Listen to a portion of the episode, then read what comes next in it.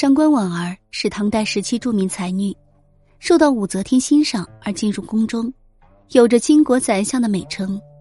同时，她也是一位容貌姣好的女子。那么，她的心上人又是谁呢？上官婉儿成为那个时代产物。武则天至唐中宗时期，每一件大事在她的身上都有投射。尽管正史中她的传记只是不长的篇幅。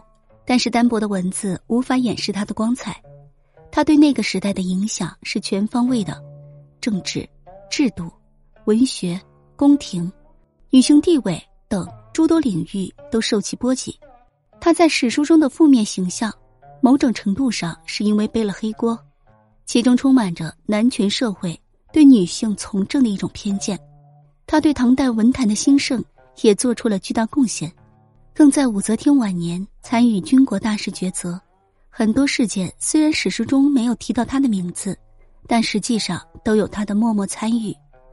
上官婉儿不是完人，苦难的少年经历，对权力的渴望，匮乏的感情生活，使他有着不同凡人的特性，而与吕后、安乐公主的结党，又使他的名誉受损。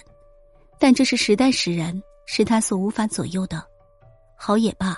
坏也罢，你阅读他的历史，就在阅读那个时段的历史；而你评断这一段历史，也就是在间接的评断上官婉儿。上官婉儿的感情生活是充满周折和扭曲的，权力与情欲的结合贯穿他的一生。物质告诉我们，他曾经是高宗才人，但是此时的高宗已经病入膏肓，所以他的才人之位。不过是武则天超拔的结果罢了。